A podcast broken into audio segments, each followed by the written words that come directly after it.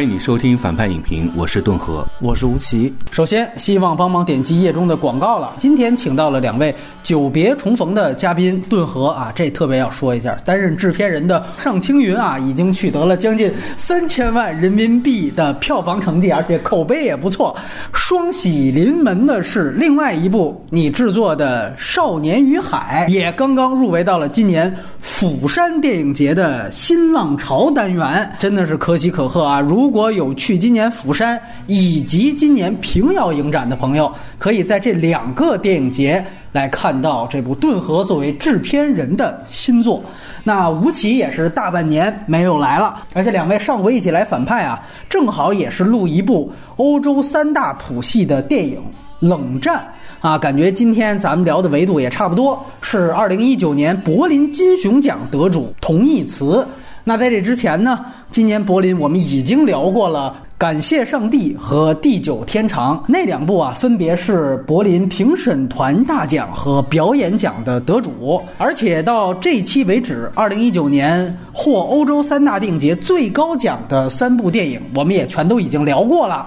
金棕榈得主《寄生虫》和金狮得主《小丑》的节目，你都能在文章页末尾的链接中找到。那同义词的推断分级是 R 级啊，它现在还没有在北美正式上映，但是呢，明显可以看到有男性生殖器正面露点的镜头和一些极为明显的性场面。那影片片尾是没有彩蛋的，格式是数字彩色电影，国别是以色列和法国，出品方主要有三家，一个是 SBS 影业。派影业以及资助过很多艺术电影的法德公共电视台，当然，正如片头播放的啊，这种艺术电影的投资方往往特别的多，还有一些提供支持的参投的小出品方就不一一介绍了。导演是来自以色列的七五后男导演。纳达夫·拉皮德，这是他第三部长篇电影。他此前曾执导过《警察》和《教师》两部长片，而他此前还有一部短片叫做《为何》，曾经入围过柏林短片的单元。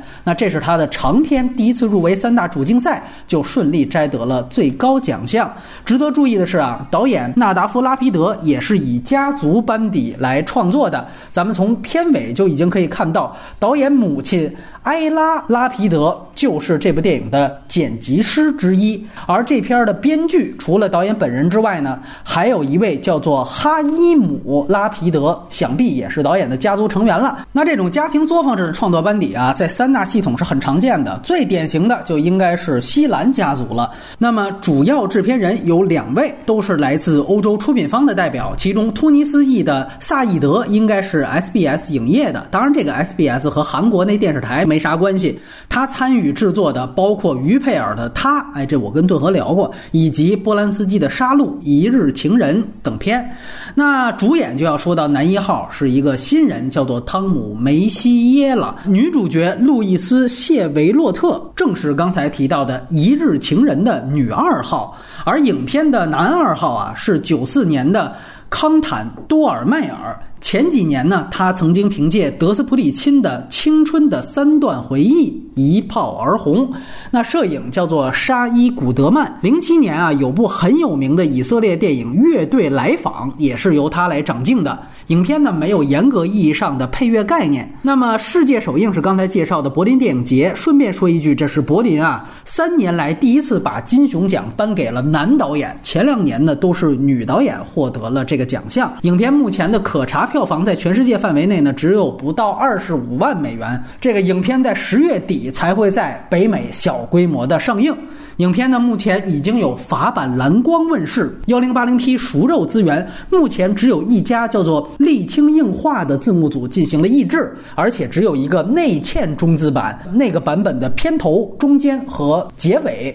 都有字幕组的 logo 水印。那这就是同义词的信息介绍。我们现在来听嘉宾们的打分环节内容。哎，我们先听听吴奇的打分六点五分，反正六分就是及格嘛，就是肯定就是一个好电影，可大家可以看嘛。就是如果对电影有兴趣的话，这个电影其实是一个控制的非常好，跟我看那个冷战的感觉挺像的，就是非常克制，然后也非常的专业，非常的准确，就是能够呃完美的表达出他想要表达的那个效果。但是真正我觉得。伟大的电影，或者我觉得在此刻有意义的电影，是那些能够在你做到所有这些专业指标以外，你能够给今天的世界一个提示或者一个信息。就是我觉得那些问题是就让这个电影，如果回到分数的话，能不能让它更高，或者更想推荐的那个原因。然后如果要推荐的话，推荐给那些做文化研究、做文本批评的那些那些学者们，因为他们会在这个当中发现大量的可以做论文的素材和阐释的可能性。听听顿河的，我觉得七分吧。在后面的节目中，似乎我会很捍卫这部电影，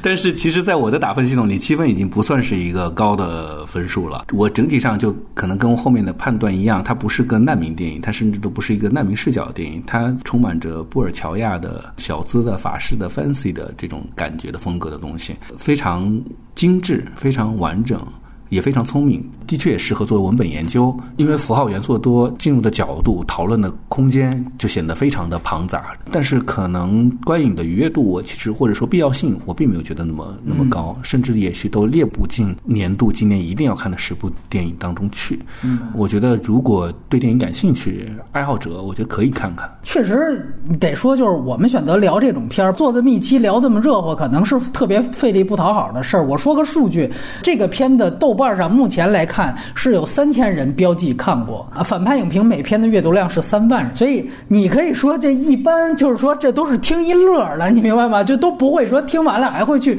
但是希望如果我们有这样的一个推荐过程，接下来大家听了说那那聊的那么热乎，那个吵架的方式为这部电影做了最大的宣传。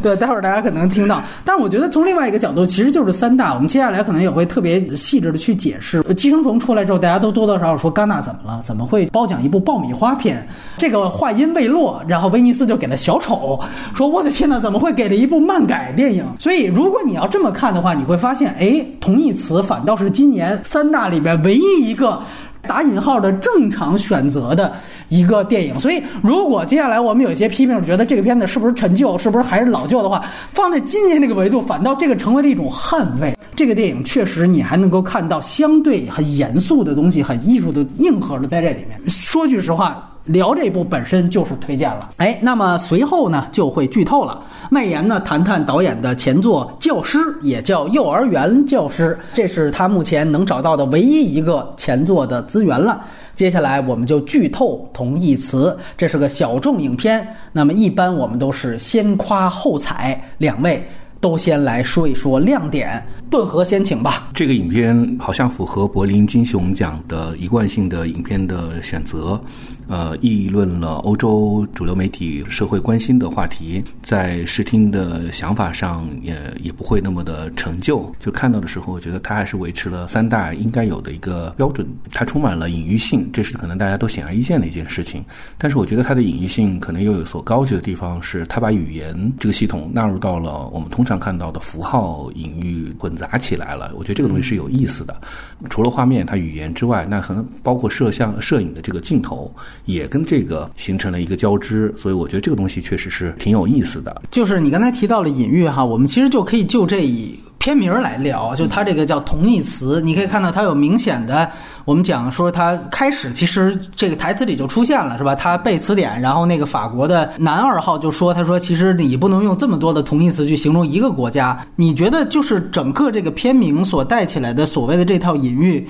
呃，有什么能够结合当下议题所展现的亮点？都有强烈的代入感，所以我觉得我们在同义词，哪怕我们今天在这样做一些讨论哈，从至少从我的角度来讲，我觉得还是很同义词这个词已经是我们在英文片名之下是同义词这个词的翻译了。首先，语言本身就是一层文化的呃系统和障碍，对这样的一个题材的故事来讲，已经有一个很大的折损。比如说，我看到这个时候，我天然在质疑的一个词是同义词这个翻译是准确的嘛？所以我觉得就是这个片子。他在文化融入或者在难民的这个视角上引用了同义词这么一个概念，我觉得他一下就打开了一个思路吧。但是就像我刚才说，就从同义词这个片名开始，我就充满了 见离感。刚才其实顿河说的大部分我都挺同意的。这个导演本身还是有一些别具一格的也好，或者是充满他个人特色的一些视听语言的发明。他的局部或者他他在他的问题跟他的结构之间，他他进行了一些有创造性的东西。我觉得那个是是很有意思的。另外就。就是也是接着顿和刚才的话啊，就是他说到了语言的问题。然后我觉得语言跟身体是这个电影里面非常明显两个元素吧。还原到日常生活里面，语言和身体是特别直接的反应。包括你谈任何问题，其实你最直接的切入就是语言和和身体。但反过头来说，语言和身体最直接的东西，你又是最难去触碰的，因为他每个人都在使用这两个东西，大家都非常的想当然的会认为这两个东西就是天然的东西。你没有这种直接性，是我觉得这个电影挺难拍的。他要通过这个东西去讲现在欧洲的主流媒体和尤其是知识分子圈内部讨论的各种关于难民、关于这种不同的种族或者是国家之间，甚至民族国家这个概念，比如它里面大量的对法国、对以色列的国族意识这样的一些批判，这种尝试我们都很熟悉的那种很好的欧洲电影所具备的优良传统，这个电影也也的确。都有，在这个意义上，这个电影当然是一个很值得大家去去看、去去研究、去分析、去讨论的这样一个电影。我抛几个问题，你们觉得就是导演对于男主角的态度是以批判为主呢，还是以同情为主，还是完全是一个中立的态度？我不觉得这个。电影是一个情感向的电影，它是一个符号性的，在讨论身体、讨论语言。我也觉得这个男演员其实完成的挺棒的。我自己的感觉是，你问到这个问题，我不觉得他对这个角色有任何的。代入感、代入感和情感，他是把它放在符号上，在观察。他介入的是那对青年男女的关系，似乎他跟男性有暧昧的认知，有离别，跟那个女性有了肉体关系。但其实考察的这个这对男女之间关系的虚伪和虚无，对于他本身来讲，其实没有什么影响。而且我觉得演员完成的不错。嗯，就是当他愤怒的在自卫、被被拍摄这些相当屈辱的时候，你也不会觉得他是一个。你对他要赋予很强烈的同情，嗯，你会觉得他是一个实验的对象、样本和对象。呃，可能接下来会聊，我对这个影片本身也没有那么强烈的情感，谈不上喜欢或者不喜欢，觉得他聪明精巧，但他不是一个特别情感向的电影。其实我们可以做一些对标啊，你比如说像前两年戛纳有关于难民问题的这个《流浪的迪潘》那个片子，欧迪亚对于迪潘这个人物就是有代入感的，他是同情这个人物的，他把他的视角扩大为你看他。在法国种种碰壁所遭受到的这样的困境，他可能更是不是更贴近方形？就是我其实对于那个主角是没有什么情感的，我就是写他出了一件事儿。我就是觉得我看这个电影的感受跟我看方形的时候有相似性。我觉得可能其中一个原因就是你说到的创作者自自己的距离，他没有完全的代入。但是另外一方面，我也看到一些资料，就说包括这个导演的，就是我们能看到的另外那部电影，就是《幼儿园教师》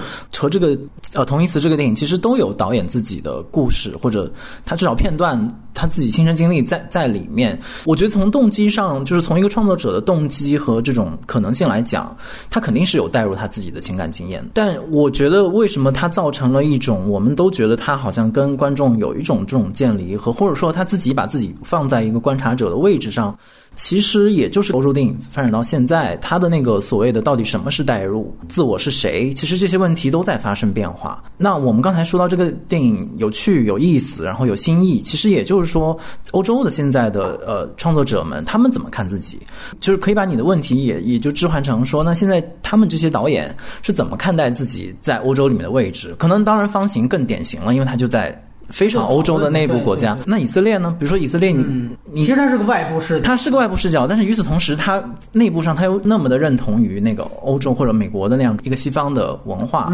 更别提这里面还有一个宗教的那个那个背景在里面。所以从具体的观感上，当然我也同意，就是它没有完全调动我的情感。没看正片的时候，我一直是以为这是一个真正探讨同性恋题材的电影呢，所以最后看完呢，倒不是说有观影落差，这里没什么。期待，他只是说他确实跟我想的他不太一样。你也可以说这里面可能是有一些没有那么表面的关于这方面的讨论，就是关于普遍大家认为这是一个同性恋电影的这个事儿。我不知道一来大家是是不是获取信息的这个方式跟我也一样，二来就是这方面的讨论，这个片子有涉及没有？我不知道这个是只是在中文世界里被被贴上了同性电影的标签，还是说在他在在西方在欧洲他展映的时候都都有媒体或者往这个方向引导。但我的确跟你经历了几乎同样的一个一个过程，努力的去寻找把它和所谓同性那个联系起来。有一个感受是，这个电影里面它所有的那种呃，不管是暧昧还是那种亲密，就不管同性之间还是幼儿教室里面老师跟孩子之间，我都感受到一种除了亲密之外，有一种危险在里面。嗯，就是两个男性，比如说，比如说咱俩，然后这么近的距离，然后对视，就算咱俩什么都不做，这一幕本身就非常奇怪。对，就是腐女看了就已经嗨了，只要你们俩出现了这样的凝视，是这个东西就不太对，所以这个是浅层意义上的。然后，但是你在幼儿园教师里面看到的，比如说是那个老师跟一个中年妇女啊，一个中年妇女跟一个五岁小孩的那种凝视，也让我感受到这种这种危险。我觉得这个时候我就开始想，而且我觉得凝视这个东西是导演故意在强调的，就是包括你看同一次里面有他跟他的一个以色列老乡嘛，就是也在做保安还是什么，在在厕所里面突然遇到，然后突然就开始给他整那个。啊，领带，领带，然后他们俩也是突然有凝视，我就一定是导演有意为之。顿河怎么看这事儿？对，我觉得他可能在这个作品里面，就像你们还讨论的，首先解决的是我是谁的问题，因为他表现的无形象，表现的模糊，于是说你对他的前史，对他这个人物弧光这些，姑且都可以抛到一边。他充满着很多的过去，也充满着很多的可能。他可以通过讲故事的方式来讲他对过去的认知，但他本人的历史是。被模糊、模糊和留和留白化的，我相信这也是导演的一个处理。到这个的话呢，我觉得同性的这个标签其实并不难理解，因为就像你们说的，它有太多的导向这种可能性可能性的画面。它里面跟那个小哥提到，就是那个小哥说什么说你会跟那个你的老婆会会怎样吗？我和你会，我和你会，这已经是非常非常暧昧的一句词语了。假设翻译并没有出现大的偏差的话，因为它本身也没有那么强烈去探讨他的这个性取向的是不是觉醒了。我其实。也跟你一样，一个有同样的困惑是，其实确实很少在欧洲的电影中看到一个那么鲜明的男性形象。他是做一个人，从一开始就像是复生一样，回到了一个浴缸里，赤赤条条的来。那么他就对这对夫妻有两层的试探。我觉得他在跟这个法国男青年的这个关系中，他更相当于是一个入侵者。他把他的文化、他的故事对这个男性。充满着这个这个吸引力吧，在这个女性那里呢，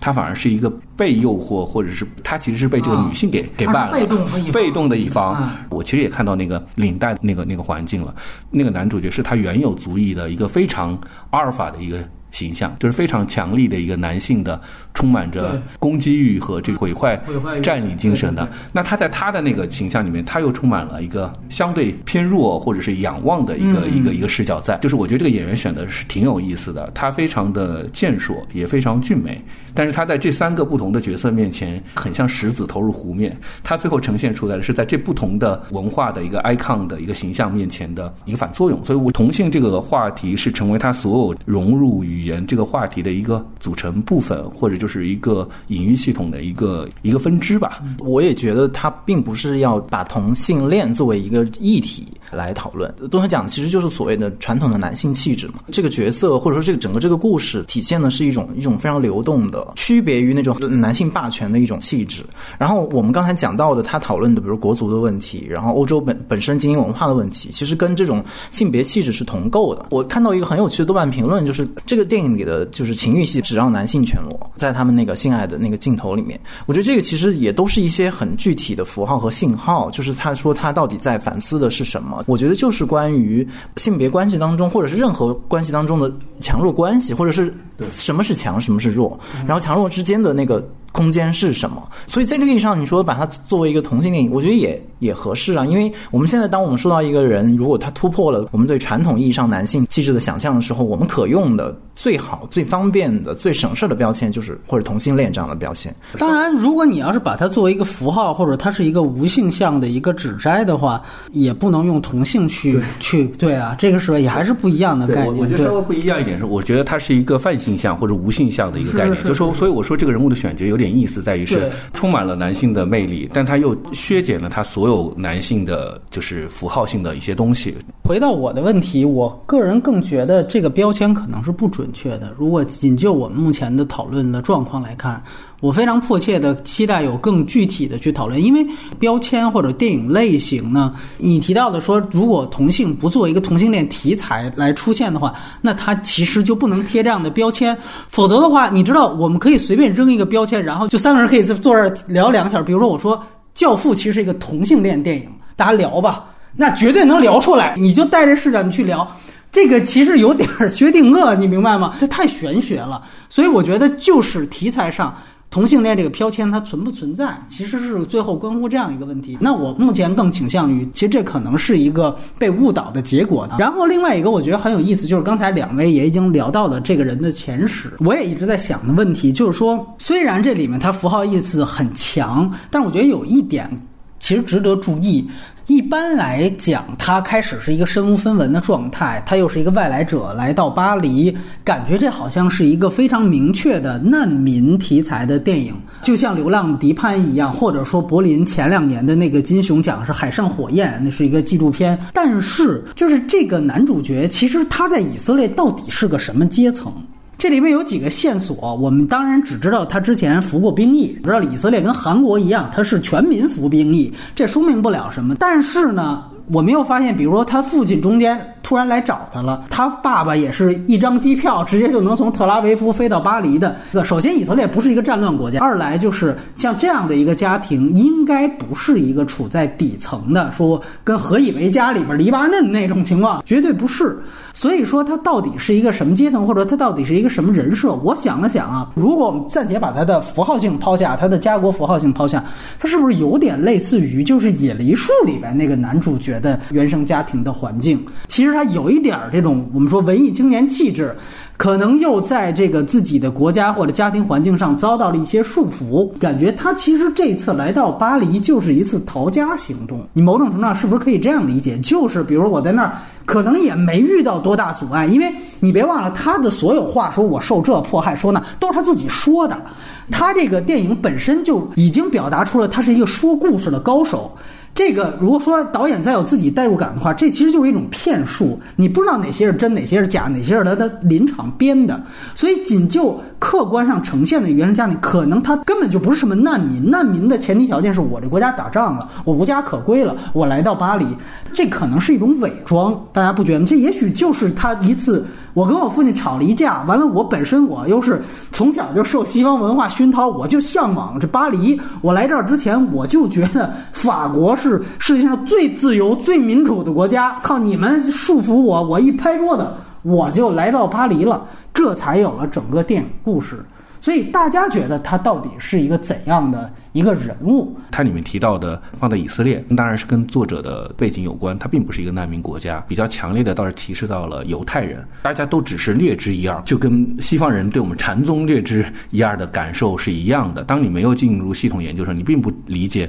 犹太和这个欧洲主流社会之间的这个障碍到底有多大，矛盾点在哪儿？你很多的细微的东西是无法进入到他们那个讨论语系里头的，这是其一。第二想说的呢，我也确实觉得呢，就是从这个导演来讲。我觉得至少在这个作品里头，为什么说他把他个人设定为了相对来讲符号化的？他并不过多的讨论于他原有背景中存在的问题。假设我们在他在讨论难民问题，他并不是在讨论欧洲社会该如何解决难民的问题，他更多的是在把它作为一个符号，在观察这种文化民族融入中的隔阂，一个难以突破的一个问题。对于这个人来讲，他的历史都被抹去了，他有一段非常。史诗性的东西的话，是提供给这个法国愚笨的一个作家的佐料。你还是会像他一样观察到整个法国社会的这一层被戳破的那层东西吧。所以你问到我这个问题是，至少在我看这个电影的时候，我确实没有花那么多的精力去想把它作为一个模板去看，看这个社会的是是怎样的。我没有多关注现在进行时的东西了。现在进行时，他所处的这个环境，这个环境里设置的高的门槛，他们接纳外来人的目标。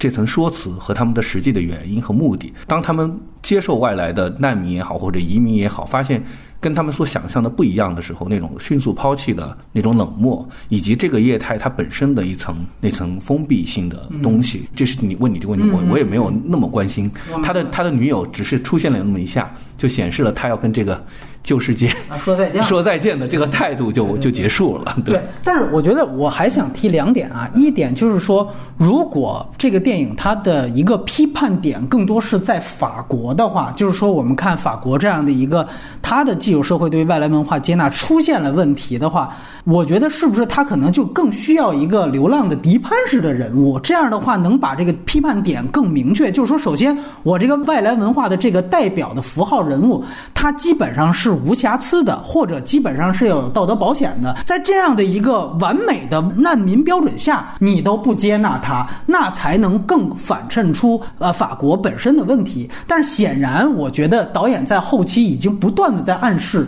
同义词的男主角他本身是有很大的前史嫌疑的，就是他说的到底有多大矛盾，这是一点。二点就是说，刚才顿河提到非常好的一点，就是犹太这个事情，我们又可以联想到最后影片的半个小时，就是他直接是切入到了一个要移民之前，应该是一个移民培训班儿，这个是我们知道所有西方国家都会对新移民的上的一个课程，好几幕戏的展现。那么的确你会发现这里面挑选的这样的一个女教师的形象是一个相当高傲的，对于移民说话相对比较傲慢。你典型看导演在这里边是有。批判态度，这是毫无疑问的。但是，我觉得是不是与此同时，他就把犹太人这个专属种族和法兰西国家的这样的一个矛盾点，变成了一个所有外来移民者？你看里边，他什么台湾的，什么包括有黑人，全部就全都放在一起去谈了。所以，我觉得这两点是不是值得注意的一点？对，我觉得可能难民这个就有点说不上了。呃，我看这个电影一开始就有点。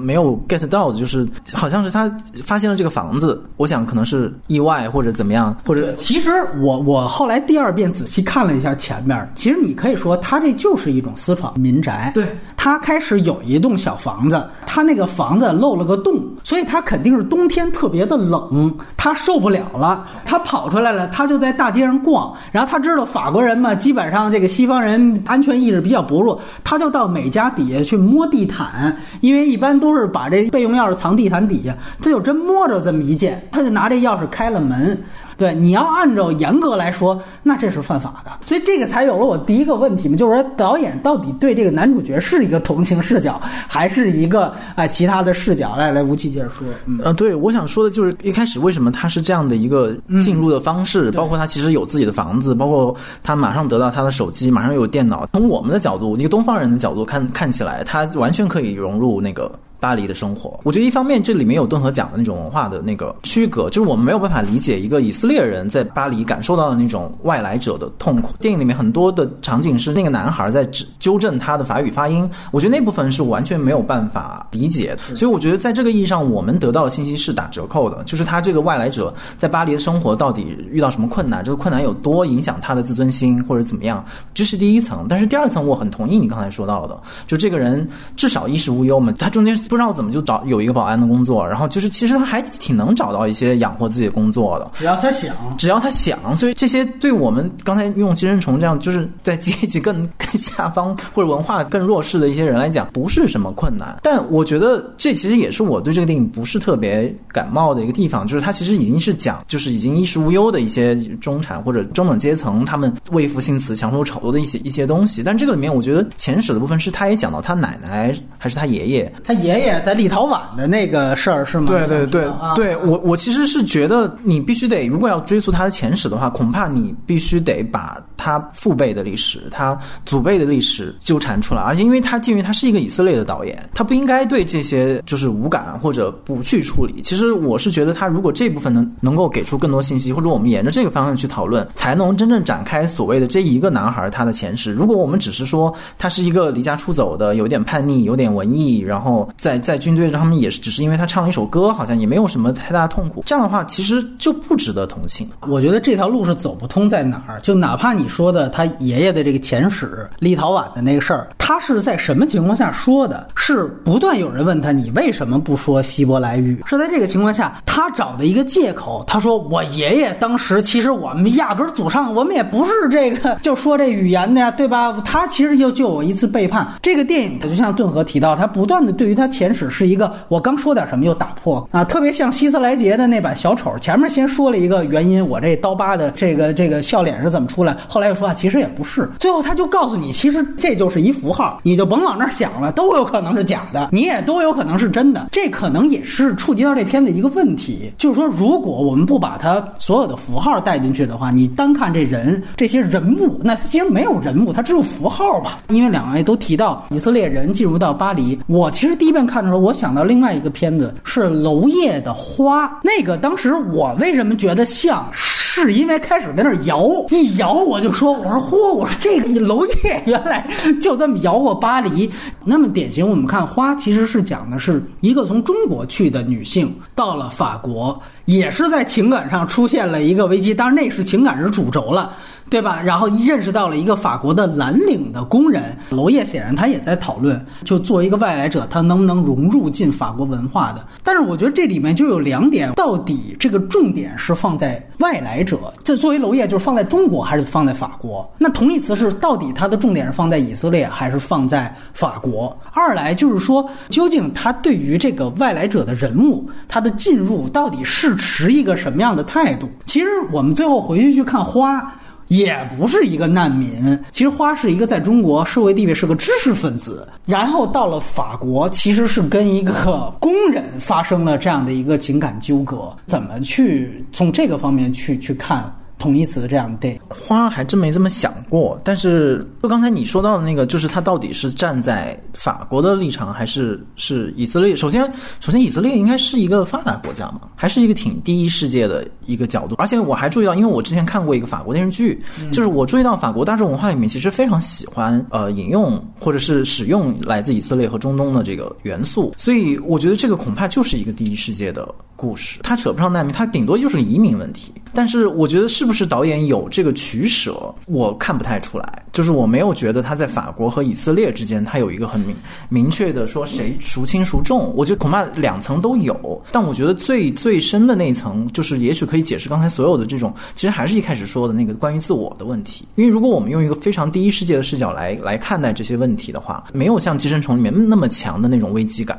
它其实里面的反省，其实都是在自我层面上展开。因为不可能，因为它是一个以色列导演，他不可能站在法国人的视角去说第三世界向我们涌来，他其实就是外来者嘛，对对吧？第一个，他是一个算是第一世界的边缘人，就是所谓的发达国家里面，以色列是一个边缘国家，或者他想要进入某种主流。那你怎么看待最后那一场戏？就是他们在上移民大课堂那培训课程的时候，把他跟其他的所有国家的移民都放在一块儿在训练，你觉得那是？导演想表达是把我们一个明明处在第一世界国家的人给贬低到第三世界，所以这男主角一下觉得呃受屈辱了、委屈了、尊严受打击了，所以就撂挑子走了吗？还是怎么样？我觉得那个时候其实就是他这个两两个东西发生矛盾的时候。就是其实他一开始是对着以以色列的那种非常强力的国族教育，可能他某种意义上想逃离以色列来到法国，其实是想脱离这个，因为法国是自由、平等、博爱嘛。但是很快他在法国也遇到了这个问题，就发现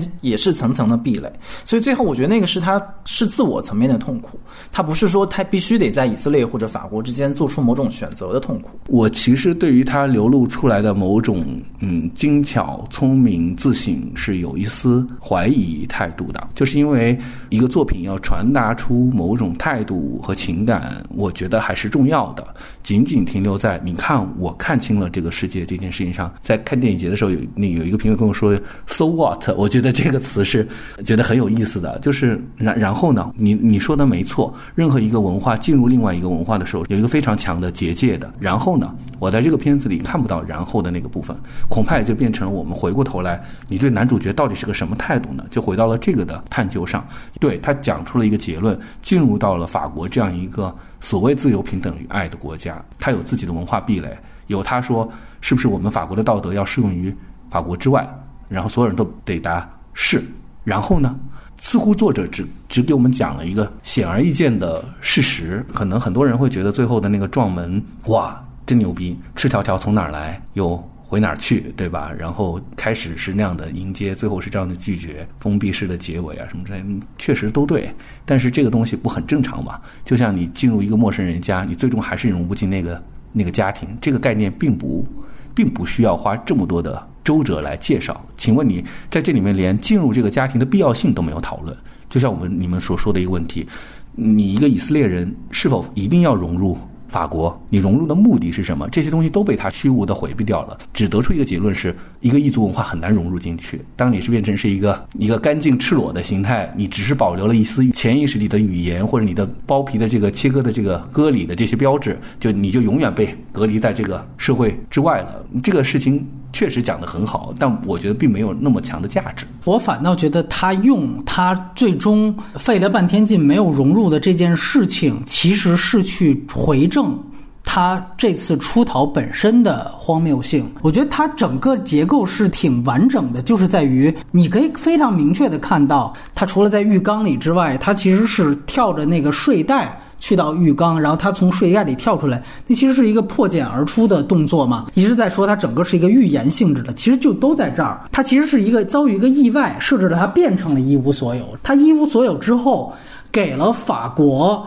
这两个符号性非常强的，应该算是精英阶层的人，重新打造这个人的一个机会。所以这个其实是一个重新。打造，但是与此同时又是一个完全剥削的过程。你看那个黄色大衣是非常明确的，就你已经身无分文了，你什么都没有了。这个时候你自己天然的又要跟你的前史做。割裂你，于是我重新打造你，钱、衣服全都是我给你的。然后在这个时候，你给我什么？就是两种交流方式：语言上的交流方式，一个是身体上的交流方式。语言上的交流方式发生在男对男，其实本质上是这个法国小白脸儿剥削他的这个这个前史价值。但是他会发现，你的第三世界这些受迫害的陈词滥调已经对我无济于事了。我觉得这是这个电影比较有时下性的地方。冷战，大家记得有一个情节是，那个人从一个第三世界，从第三从极端国家逃出来之后，那个歌手包装他的唱片公司的人会说，哎，这个人曾经呃给斯大林唱过歌，甚至曾经被苏联的高官潜规则过，以此去证明他的一个光环性，然后去增加专辑销量。但是他本身还能增加专辑销量，所以之后他们有一个非常好的在草坪上对话。那个女的跟他说：“说你知道吗？你这些故事对于这个男生，就是埃米勒啊，他的写作毫无帮助。”然后这个男生说：“哎，没关系，乏味造就了我。”这话其实挺狠的，你知道吗？你的故事、你的文化思想的所有精神交流，对我已经无效了。你想，法国这么多年，二战之后，他作为第一世界国家，已经源源不断的接受了多少难民和移民、政治避难来的。对吧？包括电影界、文化界，中国就有多少去的？高行健他们，那都是从三十年前就过去了。法国这个文文化圈子，对于这种第三世界的这种语系已经完全熟络了。这是一个很自然的一个剥削过程。先开始我看你在文化上有没有值得我剥削的，后来听你的故事，甭管你是不是编的，你就是编的，也没编出什么新花样来，好吧？那怎么办？来，我给你往这儿一推，推到了肉体层面。所以你会看到，说是这个女的勾引他，但是其实这个男生啊，在这之前做了一个铺垫。先开始告诉他，你看这女孩，她这卡洛琳，她特滥交啊，告诉你她如何如何，跟谁都能来一发。紧接着你看，这就往套里钻，于是乎他就顺利的算是被这女孩就给睡了。于是乎又有一个肉体上的剥削，就等于拿她当一免费鸭了嘛。到最后语言交流结束，肉体交流也结束，你我已经把你从各个层面榨干之后，我把你往。移民机器那儿一推，你就上这移民班去吧。我能给你什么？就是给你一户口。于是乎到这儿，你就接受了跟一大波轰，跟一批黑人吧、黄种人一块儿来吧。于是乎就经历了那么一个马赛曲的那么一个很荒谬的东西。到了那之后，可能有他自尊心一步一步被蚕食啊，他对于美好第一世界向往一步一步被摧毁的一个过程。我觉得我第二遍看的时候有一个细节，我想补充进来，就是他到最后大闹那个管弦乐队后台的时候，他最后说了一句话，其实是一个很重要的信息点。就是他说米歇尔死了，他说了这么一个米歇尔是谁呀？米歇尔就是那个俩人在那保安室突然一下子就打起来了，是那个说要决心带领犹太人抗击法国本地新纳粹的那个首领，不是他那好基友，那个首领死了。也就是说，其实这里还一条暗线，我觉得也特别重要，就是说呢，他其实是在讲。姑且还是叫第三世界，就是第三世界国家进入到第一世界的两种移民心态。这两种移民心态都很极端，一种就是极度自卑或者极度想融合，就是男主角这样的。中国好多叫咱们叫精日啊，这就是精法，对吧？我就精神法国人了。我原来的中文我都嫌它脏，我就不说了。但是还有另外一种，就是他好基友这样的，那就是咱们说最近这个天天 C N M B 的这种，哎，就是就是战狼。所以其实是这两种。思潮，在这样一个过程当中，你不能说战狼思维呢对于他是没有影响的。我觉得其中一场戏很重要，就是他大使馆找了一工作，就是前面那哥们儿，他跟那哥们儿混了好几场戏之后，又到地铁上挑衅之后，紧接着他下一场，他突然就觉得，怎么我对我们自己同胞怎么就让人淋雨了？大家都进来，所以这也就显示出刚才顿河一个非常开始的定性。通过那个被洗劫，他就是一张白纸了。我觉得这个人设更贴近哪个？可能更贴近拉扎罗，就是他其实就是一个无性向的一个人设。我就是要通过这个无性向人设去呈现两个社会、两种文化的问题。所以说，你看他来马上就被他这哥们儿影响了，于是就来了这么一笔。你不能说他是自己原生的什么爱国主义被唤起，不，他其实讨论的都是现代进行时的东西。所以我觉得，其实这个过程本身是相当明确，就是说我非常承认，从个人层面上来来讲，这个片子没有什么人物，但是他整个做的这个社会模板的预言特别的完整，所以才到最后他到那儿哦，因为米歇尔死了，这个国族的这样一派被掐灭了，才有了最后的这么一笔再去撞门。所以本质呢，它是一个文化和另外一个文化融合接触，最后失败的一个过程。嗯，我还是补充你一点哈，我觉得你刚才说的确实很对，只是我觉得我们带入的角度不一样。我觉得带入的角度点就像你说的，你刚刚看到的是一个一种文化进入另外一种文化的方式，不管是自大型的还是这种自辱型的，你可以把它说是难民，也可以把它说是移民。就像我们在讨论以色列定性的时候，因为我们都不不了解，所以只能在两个态度之间摇摆，但并不影响他们进入到另外一个文化的方式。但是我想说的，我觉我可能换一个另外一个角度来讲的话，是那个文化非常的自洽，就像你刚才说的一个你说的是法国这方。对他对于法国，那他们真的像冷战一样喜欢这种对于外来文化有那么强烈的猎奇吗？所以就是在讲文化的这个的结界上，你看还有一个就是这对嗯情侣情侣男方，他在法国就是一个非常平凡、不值得被记载的。作家而已，他即便靠压榨也写不出什么东西，他对这件事情也没有那么大的伤感或者说是失落，啊对对对吧？因为他效仿的是要喝醉酒才能，那个它里面范儿哎它里面提到了谁？提到了雨果，就是法国文化有他自己的悲惨世界，有他自己的抗争，有他自己内部的矛盾，有他自己的文学巨著，有他自己文化的结晶。他不需要通过一个外来文化来刺激我。他对外来文化的所有的所谓的怜悯同情，都不如他自有文化的历程中的感同身受能够产生更有价值的东西。他喊高喊到米歇尔死的时候，那个乐队本身没有受到半点影响，对没有人对他表现出任何的情绪那不是我的事儿，啊那，不是我的事儿。就是这回到就我们两个的结论是，也就是就是对他的判断是一样，但是对他的态度可能不一样。那我我本质上是觉得，确实啊，一个文化进入另外一个文化，就是一个无解的过程。他这个模板讲的非常的好，但是这个结论本身并没有那么大的一个一个价值。你只有完完全全的变成它，你真的抛弃掉你所有的语言，你的第二代、第三代、第四代，当你整个的所有的环境都在这里的时候，才有可能。只要你带有着语言，带有着歌里这样的与生俱来的一些异族性的东西的话，你就不可能成为它的一份子。这个结论，它做一个预言的模板做的。非常的精巧和得当，只是我对这个结论本身感到有点 boring 而已。是因为因为你本质上，如果我们去谈任何电影的结论，那我们可以去说，那是是这个。寄生虫这个结论，我操，那更老套，因为寄生虫是个纯架空的东西，它连时下的东西都谈不上。这个显然它更具有时效性，就在这儿。而且你刚才提到这个歌里这个事情，其实它里有一个细节，就是你记得他当时开始不是晕过去了吗？然后这个这情侣俩人抬的时候，他说了一句：“你看他割过包皮，完了他找块布给他遮上了。”完了，你注意到那个女的眼神，你其实从那开始你就知道，就这个女的呀，从那个时候就开始想，哎，要睡一个这个割礼的这个男人是什么样的一个体验？我完全拿你当猎奇。我想对比另外一个片子是，应该得有二十五，正好是二十五年前还是多少年前的，也是金熊奖的得主，就是李安的《喜宴》，那是一个同性恋电影啊。我们说那是非常明确，因为你知道开始啊，以为这片子是同性恋题材，我对标的金熊奖，我一想就是《喜宴》嘛，又是东西方，对吧？又是一个文化进入到另外一个文化，我一想就是喜，后来发现这好像不是太一码事。其实你注意到。我觉得可以对比的就是刚才顿河提到的，如果说最后这个片子证明的是最后其实你一种文化融入到另外一种文化可能是一种无效的话，那喜宴其实它的讨论甚至连这一步都没到。你仔细一想，在喜宴的里面，所谓的西方文化其实完全是一个参照物，全篇讨论的看似是东西方文化的冲突，其实没有这个冲突，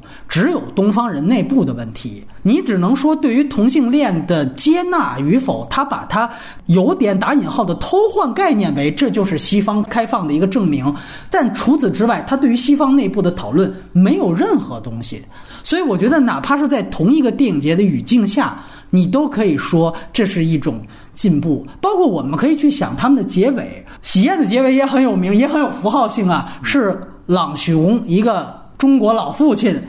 对于西方投降的这样的一种符号的象征。那这个电影更明显，它是一个外来的文化者再次去冲撞法国的国门，你可以这样说，最后啊冲撞不入的这样的一个结局。虽然都有一个强烈的一个隐喻性的结局，但是显然同义词的讨论，无论是我们说站在外来者还是站在彼岸，它都要充分的多，讨论的复杂性也要多。我我觉得议题肯定也不一样吧。我觉得喜宴的议题并就是我们只是后面在归类的时候，觉得李安做了一些东西方文化的尝试。但我至少在觉得，我觉得在那个议题里面，就是文化的，就是这个跨越呀，我觉得它不是它的核心议题。没错，对，没错，换到这有这个跨越。对，换到这个电影来讲的话，它肯定是个核心议题。而且我刚才也，其实我也觉得很少见，我会在反派影评里面充当这个反派的角色，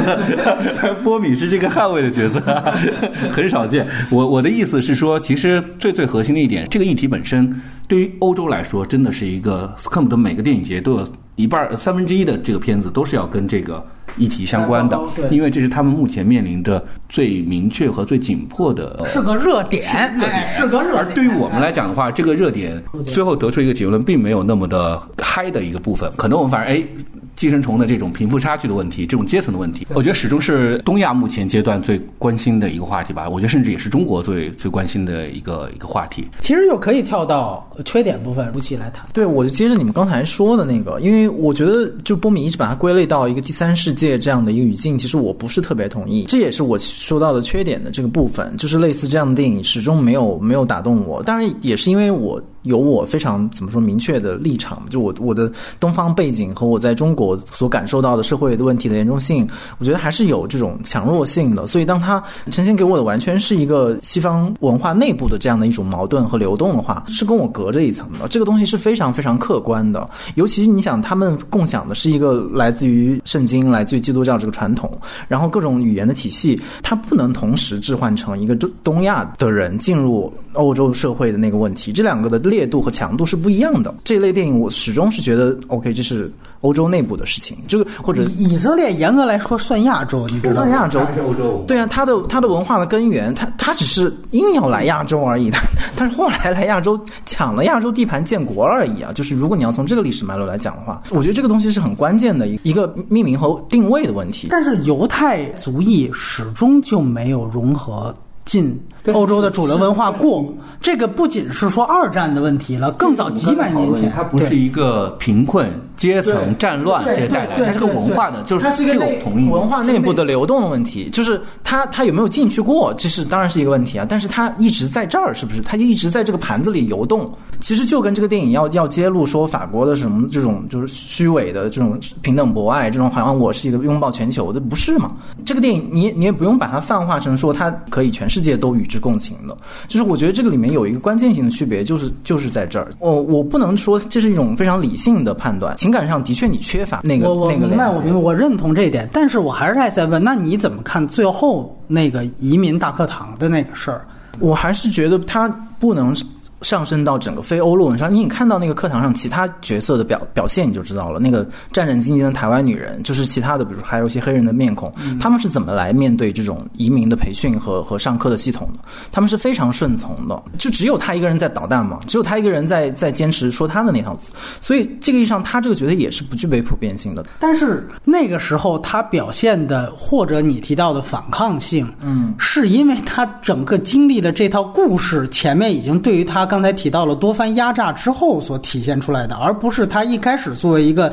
犹犹太人的一种跟其他有这个时候你去想，比如还说那个台湾女人，那如果这部有一部电影是关于那个台湾女人在在法国的历史，你会看到什么样的一个故事呢？他会经历什么样的被剥削和被被羞辱的过程？我觉得恐怕那个情感强度是远远要强过这样的一个家境也还不错，然后他可能只是因为有些文艺的爱好。在我看来，这些都是非常内部的问题。不管这个内部所谓的是欧洲内部，或者是西方整个西方主流文化内部，我觉得这个内部性是，我觉得是我讨论这个问题的一个一个需要明确的前提。我的立场是在于，其实我觉得这个电影非常生动和真实的反映了现在欧洲内部，尤其是所谓的知识分子或者是这种说文艺圈内部对这些问题的一种回应。他们好像至少有一部分或者比较主流的这一部分，他们是用一种非常内部的视角在回应这些问题，就是包括这个电影电影在内，就是他他的所有的语法，然后他中间做的大量的省略，就是他他默认应该你们都是知道的吧？但是与此同时，他会受到整个现在继承的这个欧洲电影的系统也好，或者整个传媒的，他会再次受到肯定。他其实表现的是一个已经是主流文化内部一些无所适从的人，一些痛苦的人。那你现在这些人面对这些人这种痛苦的时候，你的策略是什么？就是你艺术上表现的策略是什么？你的方向是什么？他就是我们也说到了嘛，就是这种这是法国人的思维。你看，我就让你看到痛苦的辩证性，为什么这么痛苦？然后就没有然后了。他们的艺术家还是非常准确的捕捉到了，对他他捕捉捕捉到了这样的一种现状。但是与此同时，我又意识到，你说让让一个电影导演或者让他们就是来往前再推一步，说我们应该怎么办？我们往哪里去？这个本身是一个不仅困难，而且也许超越了我们对于一个电影导演要求。但是的确，它也限制了我对这个电影表现出更大的忠诚或者或者热爱。嗯，这其实本质上，我觉得你就不应该把所有社会问题的解决责任交给电影，这是毫无疑问的一件事情。就 So what 这个答案本来就应该是。就是电影导演抛给你们的，抛给观众的。当他成为一个社会热点之后，去抛给社会其他的知识精英分子的，你们来去讨论这个事情。虽然它围绕的议题是欧洲现在当下的热点，但是我觉得它本质上还是有一些，就通过它这个预言体系，还是能够。交代一些系统性的问题，而不是一些表面性的排斥。你比如说，哪怕我呈现的是我对于外来文化，先不说这个外来是一第一、第三世界，就是对于一个外来者的一个排斥的这个事情，它不是很表面的。比如说，你看，哪怕像冷战里面都有直接的歧视，对吧？里面我们经常讲流浪迪潘，大量到最后就上升到了一种对于宗教的歧视，对于种族的歧视。这个片子它高级就高级在这儿，它没有非常直。接的非常外露的歧视的行为、暴力的行为，我讲这个人最后就被拒签了。美国有好多这样的片子，白左的片子也是讲啊，一个移民融入进来，《不速之客》原来那个聚焦导演拍的，也是最后就被移民局就遣返了。包括像咱们提到的那个英剧《未来岁月》，讲的也是这种，对吧？就是我抓到这儿，直接发现我靠，你乌克兰的，直接我就把你遣返了。你看这样的片子，反倒大家有代入感，因为他说的清楚。但这个片子高级也高级在这儿，他没有。有这种非常表面的遣返、歧视、暴力，我就驱赶你，我就辱骂你，没有这样东西。他讲的是更深层次的拒绝，这个反倒是更根源的，或者更无法解决的。有些好的电影，我们记得我们之前聊斯派克里的那个《为所应为》。说那电影为什么牛逼，就是因为他通过一个社区讲了为什么种族问题一定会发生，并且无法解决。另外一个，我也回应你，我这也是一直以来我想在这个节目里面谈的一部分，就是我们为什么要聊同义词这个片子。这个电影的确是我们这么多期以来可能聊的跟我们中国人关系最远的一个片子了。但从另外一方面，我们去想，因为它是一个欧洲三大电影节获最高奖的电影。大家除了是中国人之外，也都是影迷，是不是需要去看到世界上这样的主流电影节？它每年选择最高奖电影到底是什么样的口味、什么样的题材和什么样的形式？至于说最后它有没有什么地方能值得我们学的，那也是后边的事儿。你必须得考虑到，就是一个电影文化更发达的地区、更权威的一个电影评价体系，它每年出的选出的电影到底是什么样的？哪怕我们可以否定它，你说这今年的这个金熊奖或金狮奖啊评的次，但是它是一种存在。我们需要了解这种存在，无论它与我本身是否有关系。可能认同你刚才说到这个电影，它不是说非要讲法国和以色列那点事儿，它其实是超越这个东西的。它其实抽离出了一个抽象的结构，就是关于文化的融合也好，关于人与人之间也好，我觉得我们也都认可它得到这样一个大奖的一个合理性和必然性。通过这个电影，它抽象出来的这个结构，我一点不觉得这个结构跟中国没有关系，它其实跟生活在今天这样一个层级越来越分明的社会当中，跟每个人都特别有关。但是与此同时，你又看到它它的表达的形式，它的影影像的系统是一个非常内在的，然后那非常欧洲语法，非常内在于欧洲语法，而且它本身对于欧洲语法的这种革新也是比较有限度的吧，就是它不是一个非常大胆的或者一个完全突破性的熟练。对熟练工整的一个一个欧洲今天的欧洲艺术电影，就是在这个意义上我。但是我总是有一种不满足，甚至我觉得这里面有一种自相矛盾，就是你都看到这么深了，你都看到人类社会现在的这种结构性的问题，这种结构不仅发生在以色列，发生在法国，也发生在中国任何一个国家。完了，你还是用一套只有非常少一部分的人能知识分子的圆桌，对能读懂你，然后需要经过这样。层面的讨论去读懂你的这样的语法，这个本身有一种，我我甚至觉得这个电影本身也是在在反省这件事情，或者是，但但与此同时，他又用那样的一种语法在在反省，所以它就成了一个一个自相矛盾。循环，对啊，一直在往往里循环。对，这就是我刚才说的，我觉得我多少不满或者没那么喜欢点，是有一种作为知识分子电影的沉溺和把玩的那个感觉。第一，我觉得说本质上来讲，我觉得我们刚才讨论过，也有一个一致的意见，就这个片子超离于简单的难民问题本身。但是我们如果此刻再回头来讲，它基本上不是一个难民电影，就是我们我们如果去定位它的话，它最后讲到的还是文化之间融合的不这个壁垒是难以被打破的。我刚才说这个结论，呃，本身它是很。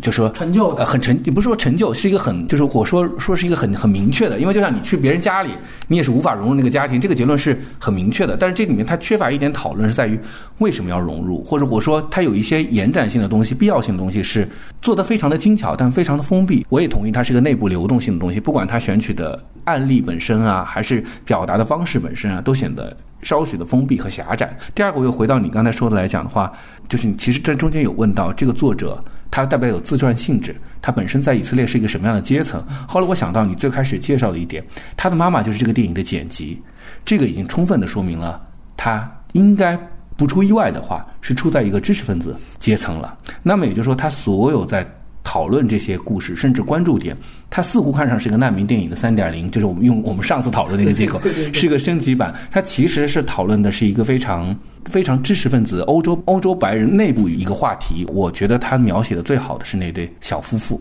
所谓的欧洲的知识分子的这后代，就是这个是一个愚蠢的、虚无的作家，有着伪善的善良和懦弱的这样的一个男性形象。那个女性形象也是一个就是贪婪的、虚伪的、精致的，但是也没有什么力量感的。其实本质上它折射出来的是那个阶层里头的封闭性的这样的人物的形象的东西。所以，你说到不满足是对，我觉得这样的一个电影里，它做的很精巧，讲出了一个非常普世的，会让大家去思哦，原来文化之间的战争是必然的，因为你这个融合不是你今天。呈现出一点圣母就能把另外一个难民给包容进来，这些确实是可以给到大家这样的启发，甚至给到，因为我相信中国现在也面临这样的问题。你看，黑人开始进入我们的话题系统里头了，这个国家队是不是应该有这个混血儿什么规划？什么这些话题，随着中国就像说崛起也好，或者说是文化强势也好，这些话题在日后都会变得更相关。但是这个结论本身，我觉得它的延展性、趣味性太过于私密和狭窄。我为什么看到共通性是说，当然也是我想说缺点的一方面，就是跟娄烨的花去对比，就是我觉得他们其实是有相关性，是在于你比如说他其实都在讨论的，就是法国的那一方，就是说白了，他是一个就是真正的本本地文化的这样的一个代表者，他其实对于外来者的一种不自知的剥削。这种不自知的剥削呢，在娄烨的花里面体现的是非常清楚的。在这个片子当中呢，其实他没有把这种不自知性表达出来。娄烨更厉害的一个地方，就是他通过强调这种不自知性，反倒更加强化出这样的一种剥削性是无法避免的。花里面我觉得有一个挺好的一点是在于，他当时中间出了一个，那个是讲一个法国工人嘛，法国工人去去等于跟一个中国的知识分子女性发生关系，但是他中间有一个反转，是他直到。后半段，他才兜出来说，他其实还有一个卢旺达来的一个黑人的老婆。也就是说，在那样一刹那，哦，娄烨把这个议题直接从。中法这两国直接推到推上去了，推到一个就是直接在谈一个食物链的问题，就是在讲本地文化的持有者，就他能睡他任何他看上的女人。他作为一个法国工人，他何德何能？就是在于那个人可以图他户口，但是他能睡中国女人，是因为中国女人的不安全感，以及他后面马上兜出来的就是对于中国男性知识分子那种已经被阉割的群像的展现。这个女人是在这样的一个环境下，她当然。对于第一世界的法国的蓝领工人的那种男性需求，就会变态的大。那于是乎，他把这个食物链呈现出来。我觉得另外一点，娄烨的牛逼之处在于他，你看他证明了这种阶层或者国别的食物链存在严重的剥削的同时，他不质疑爱情本身。就是他的电影从来爱情本身都是什么真爱，你知道吗？都是纯爱。一般一个剧作非常简单的手法就是，比如黑色电影最简单手法就是这女的开始假装爱上你了，最后我到最后崩盘的时候，发现我其实压根儿就玩了你了。但娄烨不通过。证明爱情的伪善或者说虚伪来去达到这个事情，但它同样证明了这个食物链的存在。我觉得那是娄烨很牛逼的。但是同义词不是，就像我最早说的，他其实一早就开始证明你就是我们俩的玩物，到最后台词都说出来了。你看，这就是陪了我们六个月的一个以色列的一个翘歌，就一鸭子嘛，对吧？我从一开始你那歌里的时候，我眼睛就放光，你就是我的玩物。这个呢？确实，他就像我最早说了，他缺少人物的代入感。就我真的在看花的时候，我靠，就那个塔哈拉辛姆，他演的也很好。就是说，他要跟这个中国女孩歃血为盟，你真的看就是一个挺傻、挺憨，但是挺真诚的一个他妈工人形象。他所表达爱的能力就到这儿了，但是真的是挺真诚的。你看他中间有一段，他居然让这个中国女人让给他的工头去睡，你觉得这是特渣的一件事儿哈？那其实不是他渣的一点，那他就是被他工头洗脑了，他就是一很傻的一个形象。但是他本身一直是处在一个我要跟你结婚，我甚至要跟你有冲动。然后这女孩也一样，后来是有一个。非常明确的想摆脱这个蓝领工人的一个冲动，在这个时候，娄烨把那个反转出来说：“你看，他还有一个黑人老婆。那一般情节一说，那我就借坡下驴不就完了吗？你看，不是我非得不跟你，你骗我这么长时间，咱俩算了就完了。但不去，后边我靠，那个情欲，那个纠缠，那个歇斯底里。”就是你会发现，娄烨情欲在我这儿不能动。在这个情况下，我们讨论社会议题，这个我觉得同义词还没到这一点。我觉得这个我不不太认同哈。我觉得高级有很多种，就是冷酷也是一种高级，情欲满满也是一种高级。如果这个导演选择了要用寓言的方式，选择要用抽离感的方式，选择了用符号化的方式来讲述他对文化融入的观点，那么他就要把所有的情感做得简单、透明、干净，甚至是。呃，抽空化。从创作本身来讲，我觉得这两个都有各自的高级之处。也就是说，假定说他在这个故事里头把这两个呃男女和这个就是所谓的和这个这个以色列男男的这个三角恋情做的也那么情欲奔张的话，所有他现在建立起来的这个。人物的疏离感的这种气质调性的东西，可能就会就会崩塌。我其实觉得他现在这个作品好，或者是我觉得其实挺棒的。就开始说优点是他的所有的选择和他要的效果都实现了。我认为画是一个很好的东西，而且我很同意你的这个说法是，呃，娄烨导演就是一个情欲非常的真诚和饱满的一个人，这样他的作品。不论在东西语境里，都充满了一种强大的共情性。尽管他的镜头语言是是挑战观众的，他的故事是是极端的，而这个作品里面恐怕缺少，甚至他放放弃了。如果我们纯粹说高级和优劣，这是一个道路选择的问题，不是一个就是在这个层面上我去觉得优优缺点的比较的。就是我想表达一下观点啊。另外，我还想补充一个观点是，归根结底，我后来想了一下，我觉得在这个作品里，这个导演他本人的代入真的不在。这个以色列人的这个视角里头，他走入的是欧洲知识分子的阶层里头去了。他既是观察者，又是被观察者，所以他的身份里面既是一个外来文化者，他其实又是欧洲主流文化、主流知识分子精英中的一员。就我我觉得这是在他身上的一个奇妙的统一，可能他选择了做目前这个故事的方式，而不是像《流浪的迪潘》那个导演一样，虽然充满着感情，但其实是个。纯粹的法国人，法国人俯视俯视视角的。我可能觉得，就是这个故事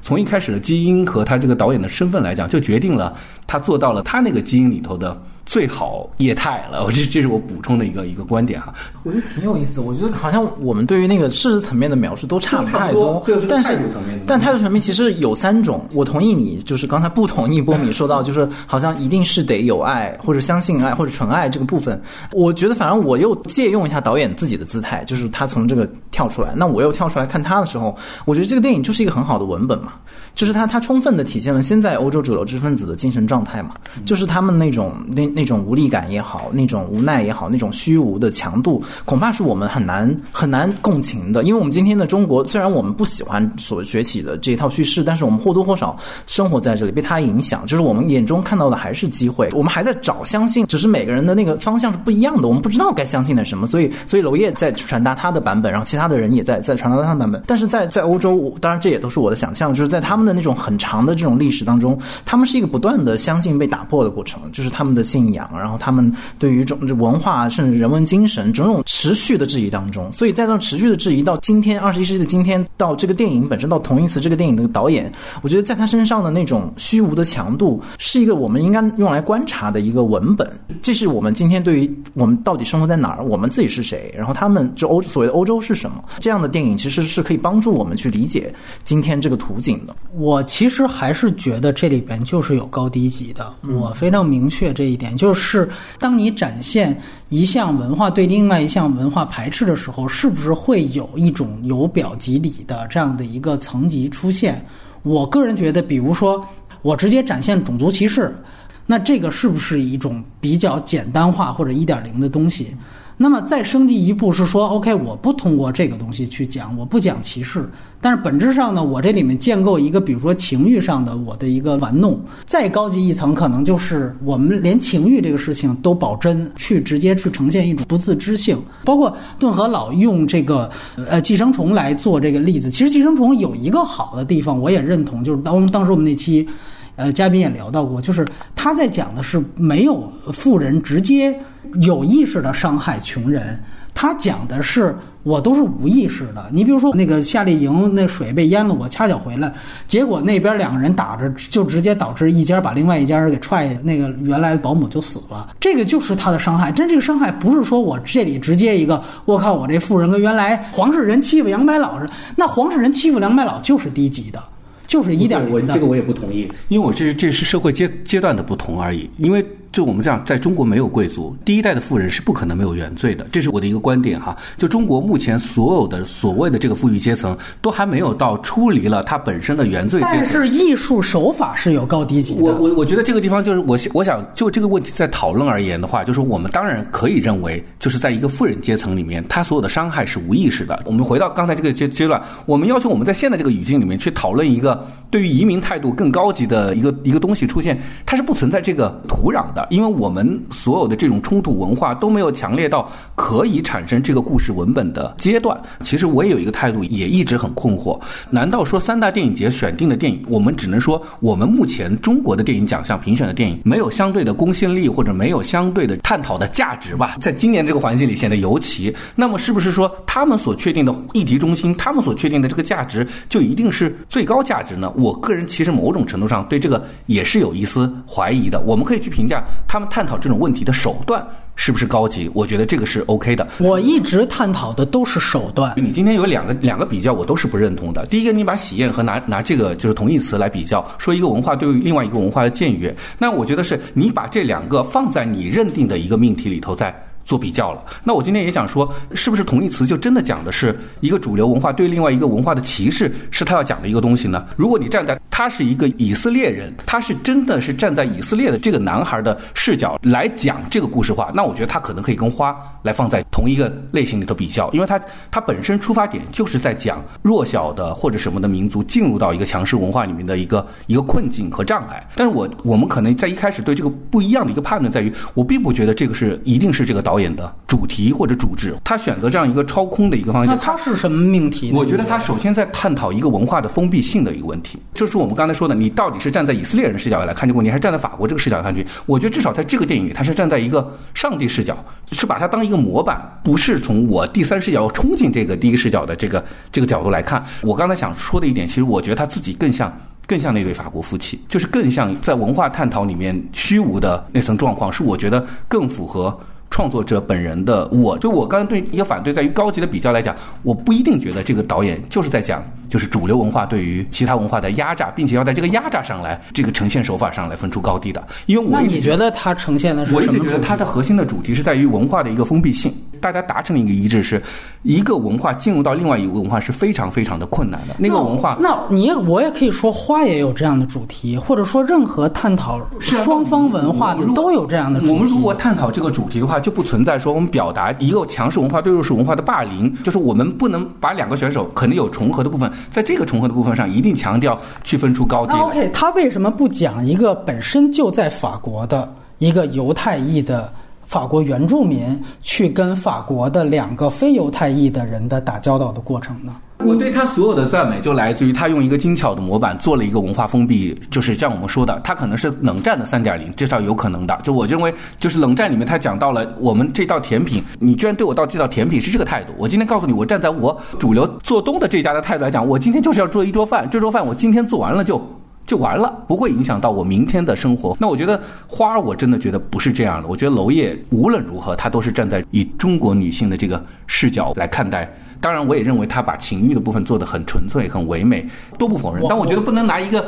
选手的长项去比另外一个选手的弱项。就我不认两个电影的议核心议题都是在讨论强势文化对弱势文化的霸凌，并且在这个方手段上有什么高级和低级的区别。那你觉得他？那你觉得他和哪个电影是可以相比较的呢？我同义词对。我觉得如果你比较方形，我可能都会更，因为我觉得它都更寓言和更模板化，它得出了一个相对简单的一个结论，而且我觉得它投射方形都没有另外一种文化作为一个主体的出现，对吗我说的？不是文化和文化之间的争执的问题，我是说不同的维度。刚才那个分歧是来自于你刚才说到，就是娄烨在他的所有的创作里面保留了就是对于爱欲或者是对于爱情这个本身的一种纯真的信念，然后你应又以此为论据，就说类似《花》这部电影或者类似这样的创作手法，其实要比那种就是好像你上来就推翻一切，就一切都不存在了，这种要高级。我觉得其实如果是这个观点的话，我倒不完全不认同。首先，我刚才说的创作手法的对比，压根儿也就没有说是去在证明他们俩必须得在主题必须一致的情况下才能讨论他们的剧作手法，其实并不存在。嗯剧作手法上有相似的技巧讲的话，这对对夫妻不可能在情欲上去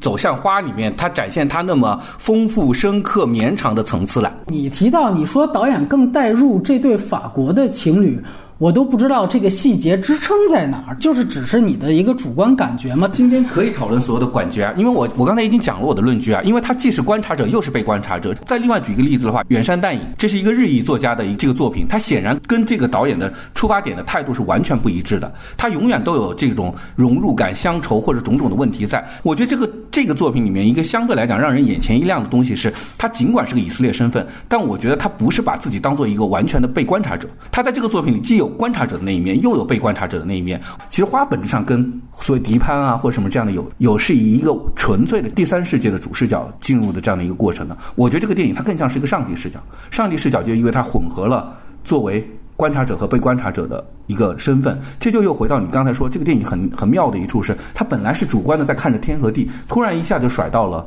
这个观察者来。那我也可能觉得，我据此来理解里面，就是回到我刚才的印证，他在这个故事里把他自己个人投射到了他所看到的核心的几个视角上去了。因为我可以完全用你刚才的这套话呢，去也可以去解读花儿。我也可以说，其实娄烨也并不是站在女主角的视角上。我甚至可能觉得，那娄烨作为一个直男，我觉得他甚至可能是站在一个男性的角度去看这个事情，或者他也建立了一个上帝视角。他显然对于男性的解读或者男性的情欲的处理方法可能会更加纯粹。而且娄烨也明确表明，他做花的目的就是在于他要塑造一个于红的反面。花本质上他是站在了法国的这个蓝领工人的这个视角上。不，我觉得我们不用为了反对而反对哈，就是我觉得就最后回到一点，我觉得其实我的观点我已经表达的也很也很清楚和明白了。最后核心一点，肯定跟你的分歧不同是在于，我并不认为在这个。导演选择的表达，我不管是什么主题，在他表达的这个主题或者这个形式里面，对于这个男女的情欲的这个实现的纯粹程度，会影响到我对他作品高级与否的评价。就还是那句话，就是我个人认为，把一个情欲关系给崩掉，这是一个特别简单的事情。就像我们说一个类型片，你看一个男主角永远他是有道德光环的。原因是什么？原因它好做戏。我想说，这个我们今天可能在这个文本里头，我觉得它是个寓言文本，它和纯粹的写诗文本就是有不一样的地方的。从剧作的角度来讲，你也知道，其实我是偏视之那一挂的，就是对恨不得人物的机理都是入苏入扣很清晰，那是我非常喜欢和认同的一部分。但我也认同有一部分创作，它可能是更概念化，或者说是更形式化。如果你一旦让它的某种真实性参与进来，或者是干扰进来的话，它原原来有的那种。机理和形态有可能会被破坏。我突然在你说完之后，我脑中无法想象这两个人和这个人的情感变得。更加真实可触之后，还能不能表达他原有的这种态度和意义？其实吴奇刚才说到一个欧洲语法，我要探讨的就是他在整个语言上陈旧的一面，就在这儿。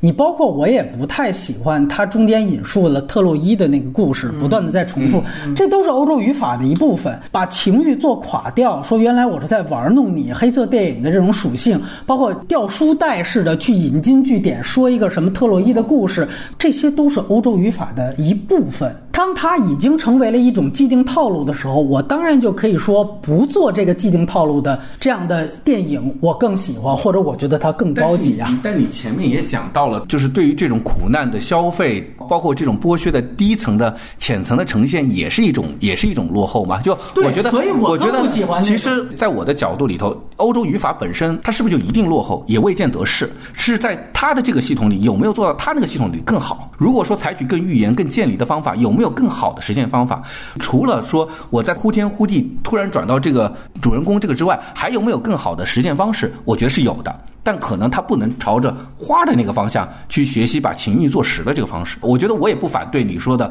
在某些的表现的手法上，它显得老旧，于是和另外的一些电影比起来，它不那么高级。我这个是认同的。但是我我可能稍微反对一点是，它的这个高低级没有办法用另外一种完全不同的语言系统里头的高低级来来取代掉。刚可能之所以一点比较强烈的反对，是我很害怕这对男女和他之间的情欲显得充盈丰沛又那么细腻。因为我我觉得可能会让这个故事原有的预言感的东西垮掉。他能不能用更高级的，不要用特洛伊的方式，不要用那么那个直白的“我睡了你，玩弄了你的”方式，这是可以商讨的。最后，我觉得女主角说那句话是挺傻逼的，我就是想睡你。这个地方他应该有这样的一个冷感的态度，而不是说其实我们的情欲是真实的。这是我觉得我们可能我自己认为的分歧所在。我那我还是接着刚才那个话多说两句吧。这个导演没有办法去。去做出那样的选择，就如果他一旦做出你说他如果表现出某种信念或者对于某些东西的一种相信的话，他整个的这一套语法也好，他的这套观点其实站不住脚了。所以，甚至我再做一个粗暴一点的，有可能就是还是刚才说到的，比如中国和和欧洲的电影，就是在不同的层面上工作嘛，他也经历过那个，或者他看过太多这种因为爱和情欲把我们燃烧，让我们是我们人与人之间最后那点连接的可能性的这样的东西了。他未必是有意识的，但是他所要反对和。他要超越，嗯，或者他无可奈何的落入的那个位置，就是这样的一个虚无的，他已经没有能力去相信那些东西了。所以，我觉得这个电影可能有有趣的地方就在于这儿，它其实标示出了一种一种位置，就是今天的被主流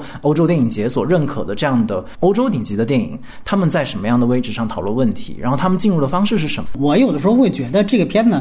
尤其他到最后啊，突然他一下子引到这就移民大课堂这个事情，我是觉得他有点带节奏的去把它涉及到成了一个全球化，就等于一个整个的移民问题的讨论。然后我觉得呢，这个讨论本身呢。我觉得是有点像撒娇。他现在提供的这个文本信息，就这个人开始就私闯民宅，他也不是一个难民，然后最后他。突然就把这个对和错这个事情，真的当一个导演的也在批判的一个宣言一样的在那儿去讲的时候，如果这里面是带有导演情绪的话，那我个人觉得你在这个文本下是不太成立的。就即便法国是有它的封闭性，但是你这个文本的这个人物，由于他也没建立起大家的共情，而且也在逻辑上也没有这个支撑，就因为这是一个移民课堂的语境，你要移民在这儿来，我当然就要这样的一些最基本的爱。国教育，最后到男主角这儿，就感觉我终于抓住了这个国家最伪善的部分。我到这个呃管弦乐队那儿去吼一样，完了最后你看导演典型一个讽刺手法，就是他在那儿吼，然后这个时候管弦乐起来了，也就是说你看没有人听你在这儿逼逼啊，这个我觉得就显得非常撒娇，就是你这个人物何德何能，为什么非得要觉得这个就伪善了？就是这在这个议题上。第一，从情感上你没有建立观众对他的共鸣，我也不觉得在这一幕男主角怪可怜的，我觉得挺活该的。第二，就是从逻辑上，我觉得也没这道理。你一开始就是一个逃家行为，你说这情侣对你怎么样？最后压榨大哥，从衣服到钱全是人家给你的，你经济独立都做不到，你要什么精神独立？在这个单独的就他这个电影文本下，你去批判法国的。什么封闭性，或者说他们的伪善，什么没有那么民主自由，我觉得都有点像撒娇。而且我觉得呢，最后他还有一点，他有个选择，就是他用了一句话，就是米歇尔死了。我其实开始第一遍想看的时候，我是想看他真的那个不是反本地纳粹主义，我以为他是要讲那条线的。我估计到最后是不是他原剧本或者怎么样，可能也拍了。但他最后权衡半天，我干脆不讲我们犹太族裔这方面，就说白了，米歇尔怎么死的，包括那那基友不是也跟着米歇尔去干仗去了吗？这他就不讲，更投其所好的去讲一个看似欧洲精英对于这外部接纳问题。我觉得这里是不是有点投机性所在？所以我觉得这个最后的素材选择。我是有保留意见的，因为我觉得据此得出结论来讲的话，确实它本身不是一个难民题材。于是你说它是某种撒娇或者某种讨巧，往这上的主题一拐也行。我就是我我不是说的这个也行，不是说评价他的这个这个做法本身好哈，我就觉得其实是这个作品的格局本身。还是偏小，这是我个人的一个判断。就我只是觉得他的这个偏小的格局里做的挺精巧的，而且讲句实话，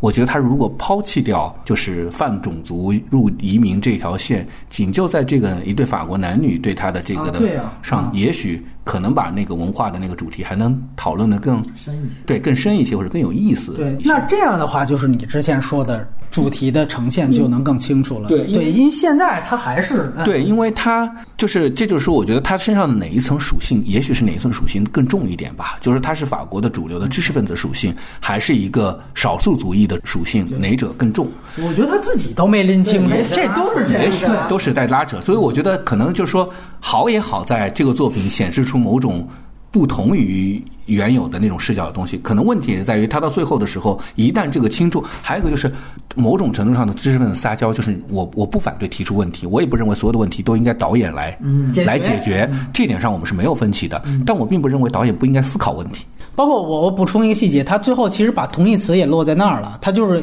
要非得要黑法国的这个移民大课堂，就是他最后让这个女教师说了一句，就是说大家一定要背下来我们这个第五共和国的总统，然后说了一堆总统的词，就这个出现就一堆总统的词就是同义词嘛。我觉得最后有点露马脚的感觉。终于我知道你要干嘛了，但是你这个干嘛诚意吗？我会这样去想。OK，那外延环节的话，很快速的，我们也来聊一聊导演唯一一个之前我们能看到的前作《幼儿》。儿园教师，他其实本名叫教师呢。然后在去年的时候被好莱坞给翻拍，也不算好莱坞啊，就是被美国的电影人给翻拍成了美版，是由这个吉伦哈尔他姐姐啊，马吉吉伦哈尔来演的。哦，我个人是更喜欢幼幼儿园教师那部电影，就是大大超过同义词。现在想，可能也是因为他处理的题目本身没有更多的跨越，比如说地域啊或者文化的这种界限，相对是一个相对容易的处理的题题目。那个观影的过程比这个愉快的多，而且这个过程当中你也会更有。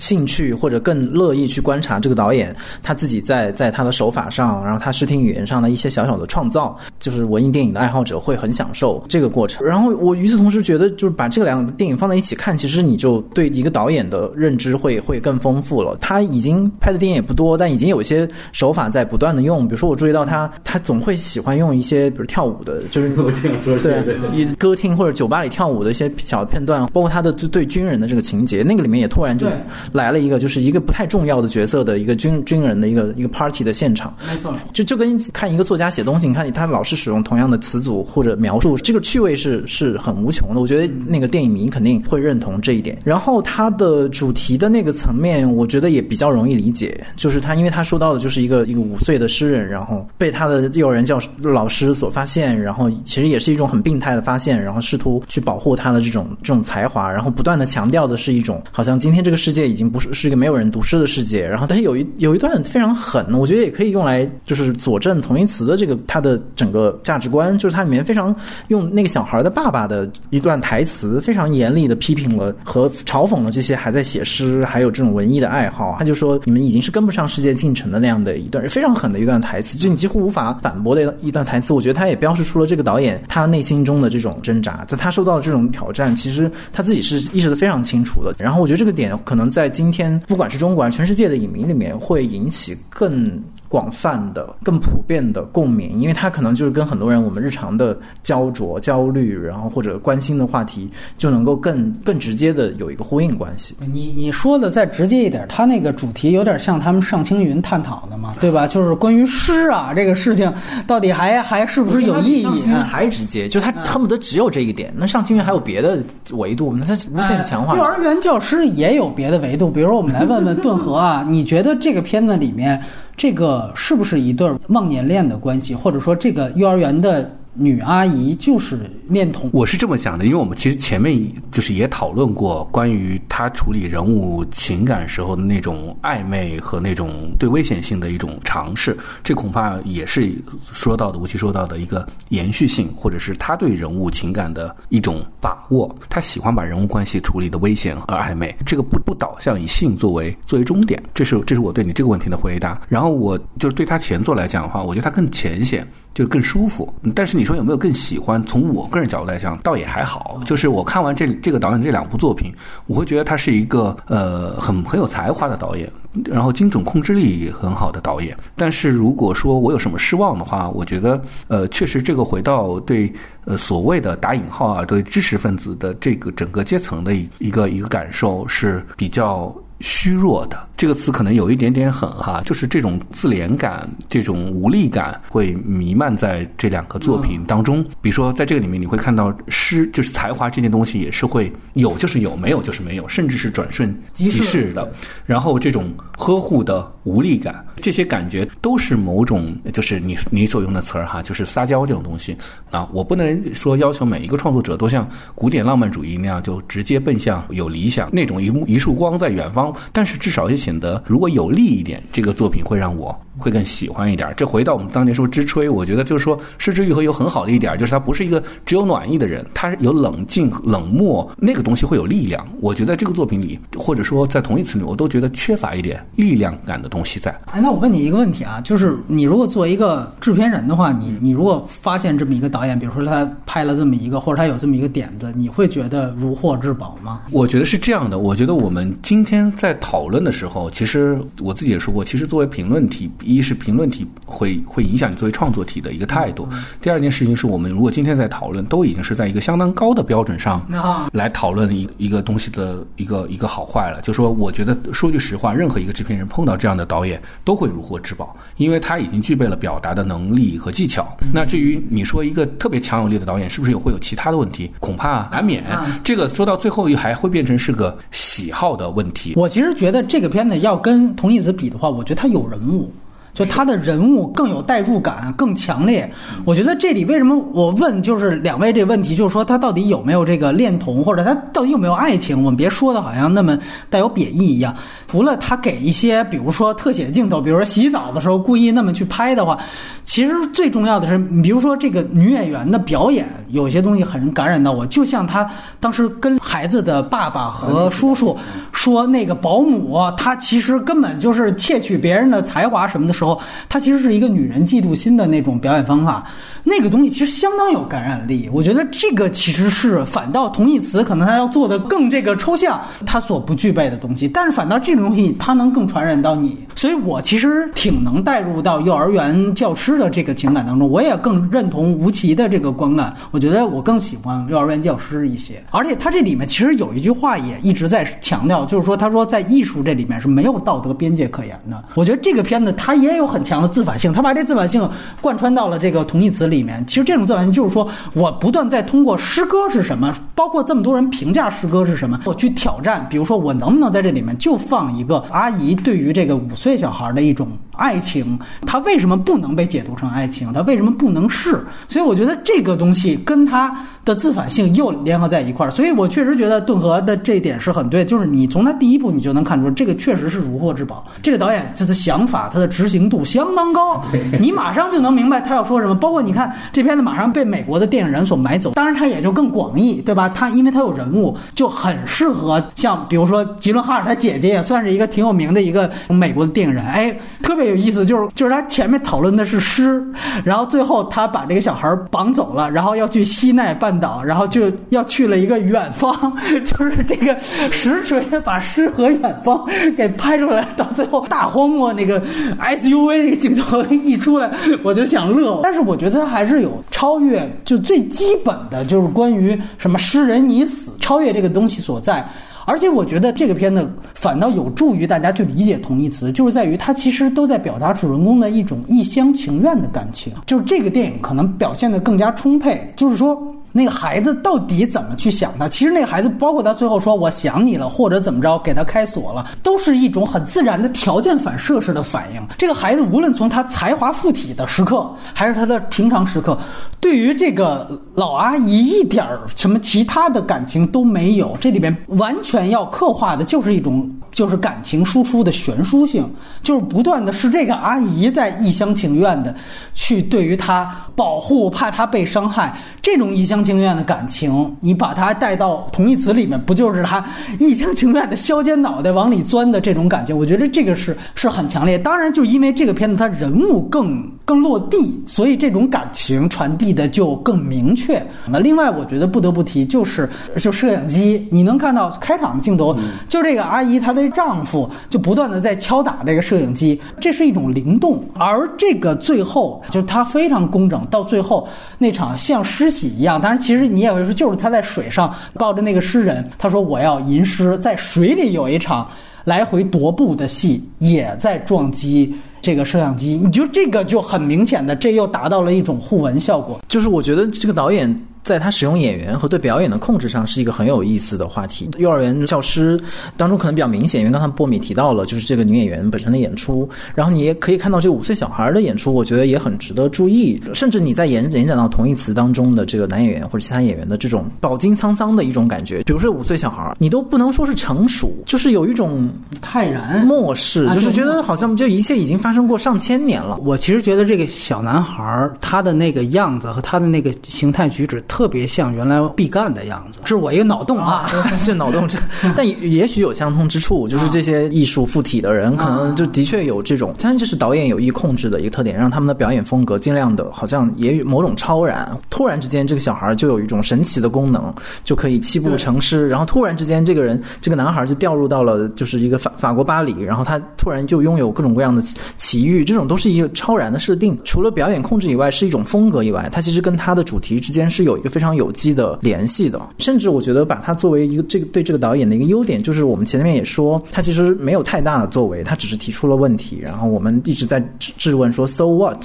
但是其实他能够提出这种无力感，或者提出这种这种虚无，它也许本身就不是很容易。具体到回到你说到是不是有恋童，这个其实我觉得这个问题特别像我们前面讨论它是不是一个同性的那个故事，所以这又看来这是他一定是有意为之的。他的后面的这种暧昧性潜台词当中是什么？我还是把它理解成一种他对一种可能的爱的形式的一种探索，就是别以为一个。中年各种中年危机的女女老师和一个五岁的有天才的男孩之间，不可能有爱情，或者不可能有爱意，或者说那个。突然落到巴黎的这这个法国男孩，他和女主人之间有暧昧，那他和男男主人之间为什么不能有暧昧呢？他和他的本民族的一个保安，就是一个一个大哥，为什么不能建立一种情感的流动的联系呢？其实这都是导演埋在他那个里面的一种，也许是他像就是那种想要刨出这个天坑，往外伸展他手臂时候扒拉的那些那些土，这就是他做的那些微小的尝试，也许微不足道，但是他已经构成了一个话题。就是当你把同性的问题提出来，当你把呃恋童。我们这个问题提出来的时候，其实意味着我们已经作为观众已经发现了他这种想要从呃我们说的他这种封闭的，然后自言自语的这样的一种模式当中跳脱出来的一种小小的努力。我觉得从这个意义上，他的这个表演其实可以延展出很大的别的问题，甚至你可以从他的人设当中呢去。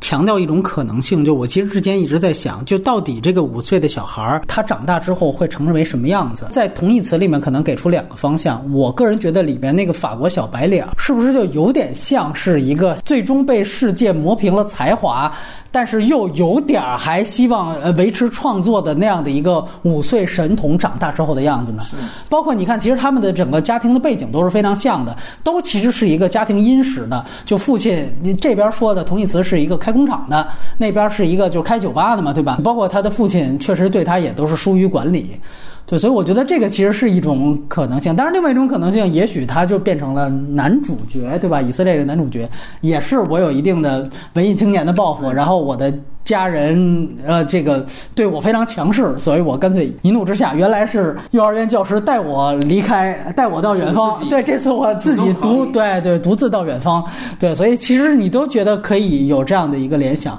这可能就是导演自知或不自知的一种。自我投射了，我觉得可能他自己可能也遭遇过这样的困境。从另外一方面来讲，幼师的角度来讲，有时候我还会觉得他不够把暧昧性做出来一点，就是他后来更多倾向于在于他更多是惜才这样一点，但他并不是爱这个人，他某种程度是爱他身上的才华，以此来贴近他本来不具备的那种才华。比如说，他特别想幻想当为一个特别牛逼的诗人，但是他不具备这个能力，他也知道了，但这个时候怎么办？我发现一个有这样天赋的人，我就爱他。以此达到这样的一种心理需求的满足，但是这个可能跟爱情本身还没有太大的关系，所以这个也是他的另外一种解读方向。只是他恰巧把这样一个关系落在了一个不是一个成年的男人哦，而是一个五岁的男人。那么一样，他仍然可以去爱他，但是也许他的初衷也是因为自知自己不具备这样的天赋和能力。嗯，我觉得很可能是这样的，就是我觉得可能用这个角度也一切都解释得通。就是其实就是有一个讲民族的书，不叫《想象的共同体》。更多的书去解释以色列这个民族是怎么自我想象，是一个虚拟的犹太民族。没错，我觉得这种虚，就是他说的这种民族的虚拟性或者这种想象性，是同义词当中其实是比较放到表面上的一层。没错，但其实你再往深的一层，其实就是所谓的爱外的这种虚拟性或者想象性。其实这个是不是也可以解释说到，比如同性这个东西的时候，其实你说那个法国的男孩是不是？对他也有这种投射和指认，觉得哦，这个异族的男孩一定是不是他看起来比我潇洒，比我无畏，比我什么都无所谓，他更具有艺术家的气质，所以他在他身上也看到了这种其实是一种虚妄的一种可能的一种爱，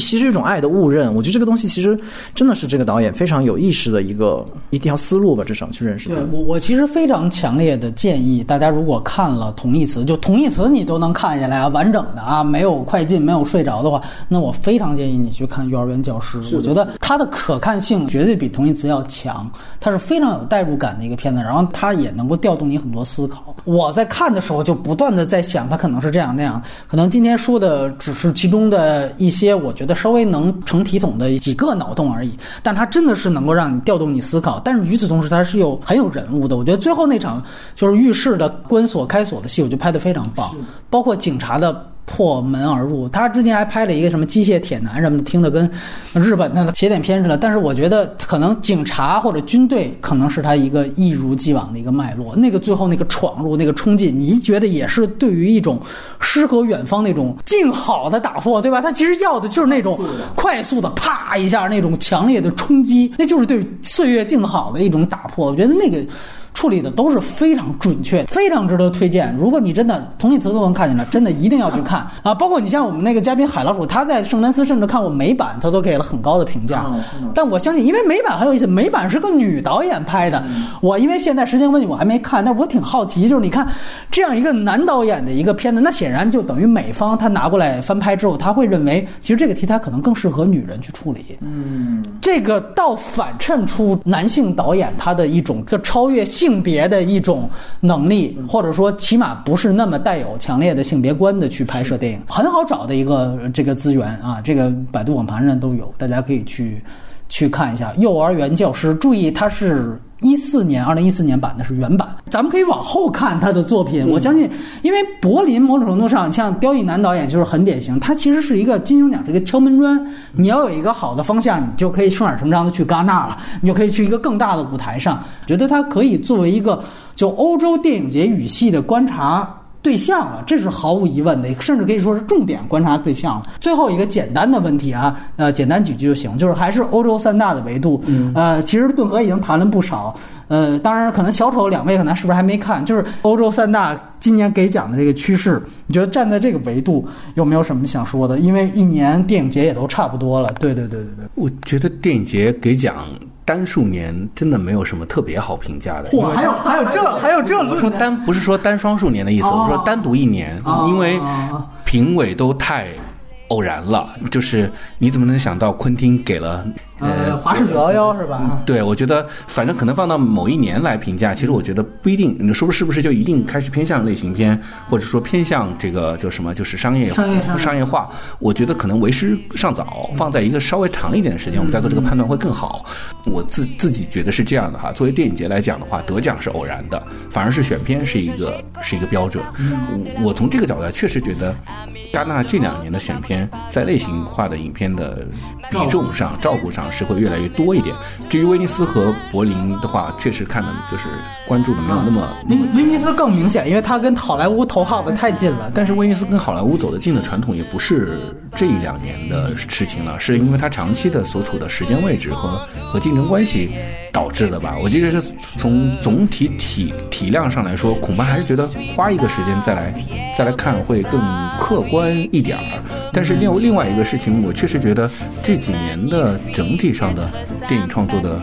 这个峰值在下降，在下降，这个也也许倒是存在的。这个趋势也可能和现有的社会环境相关吧。可能，其实我觉得中国是非常可惜的，因为中国处在一个非常主流的这个 政治和社会的话题中心，但是在创作上。呃，不管因为哪哪种原因吧，它都即便再如此，你会看到，我是认真的觉得华语电影还是一个，在一个进步的状态。进步的状态。是你提到中国这个，其实跟他同届本来竞争的，除了这个王小帅的《地久天长》之外，还有张艺谋的《一秒钟》。大家都知道，他后来遭遇到了技术原因嘛。对这就是现状的一部分嘛。对也许一秒钟参赛了就没同义词什么事儿了嘛是不是？无其这个维度对。我这一方面当然是当然是同意了就是其实其实你不管是电影节还是好莱坞还是中国电影其实你最后所有人期待的就是你告诉我什么并不是好看尤其是我们中国的外汉其实我们是期待电影节告诉你什么